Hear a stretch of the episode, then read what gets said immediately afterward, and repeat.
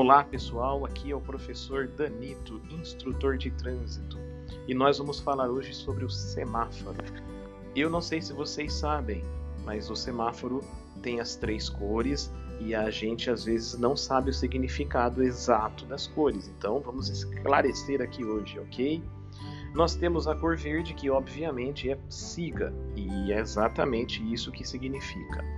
A cor amarela é a que gera dúvida. Tem gente que não sabe, mas a cor amarela do semáforo é pare. E você muitas vezes vai ver pessoas avançando o sinal amarelo, até mesmo acelerando mais na hora de passar pelo amarelo. Então é bom esclarecer que o amarelo é atenção, vírgula, né? Lá no CTB você vai achar essa observação, atenção, vírgula, pare o veículo salvo se isso for ocasionar né, um perigo de colisão traseira. Aí sim você tem permissão para avançar esse sinal amarelo, ok? Mas se o trânsito estiver tranquilo, na velocidade correta, você deve sim parar o seu veículo ao acender a luz amarela. Tudo bem? E o vermelho é sim a cor predominante do pare, parada obrigatória.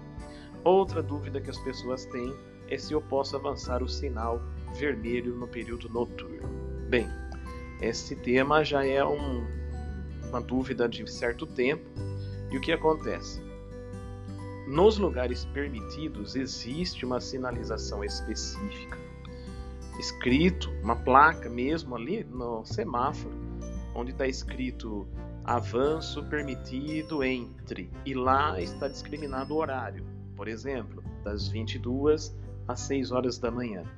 Ok? Se não tiver essa observação, você não pode avançar. Ah, e essa observação vem acompanhado da outra observação que é permitido o avanço entre, como nosso exemplo das 22 às 6, porém com amarelo intermitente, com amarelo piscante. Então, somente nessas condições é que você pode avançar com cuidado o semáforo no período noturno tudo bem? A gente fica por aqui e nos vemos na semana que vem aí com umas novas dicas sobre trânsito. Um abraço e uma boa semana. Cuidem-se e use o cinto de segurança.